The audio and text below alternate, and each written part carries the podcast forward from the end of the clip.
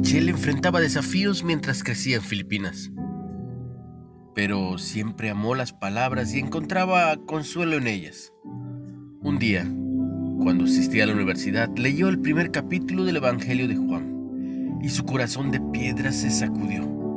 Sintió como que alguien le decía, si tú amas las palabras, y adivina qué, hay un verbo externo, uno que puede disipar la oscuridad, ahora y siempre. Un verbo que tomó forma de carne. Un verbo que puede amarte. Leí el Evangelio que empieza con palabras que tal vez le recordaban a los lectores de Juan el comienzo del Génesis. En el principio. Juan quería demostrar que Jesús no solo estaba con Dios en el principio del tiempo, sino que era Dios. Y ese verbo viviente se hizo hombre y habitó entre nosotros. Y además, los que lo reciben y creen en su nombre se convierten en hijos de Dios. Michelin aceptó el amor de Jesús aquel día y nació de Dios. Ahora escribe sobre la buena noticia de Cristo, deleitándose en compartir sus palabras sobre el verbo viviente.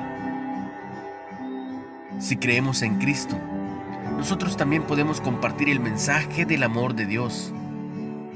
¿Qué palabras llenas de gracia podemos expresar durante este nuevo año? ¿Qué significa que Jesús sea el verbo de Dios? ¿Qué diferencia hará esto en tu vida este nuevo año? No lo sé.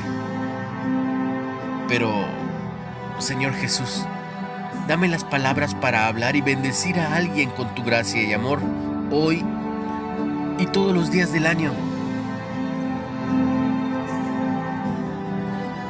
Ayúdame compartiendo el mensaje. Estoy seguro que alguien lo está esperando.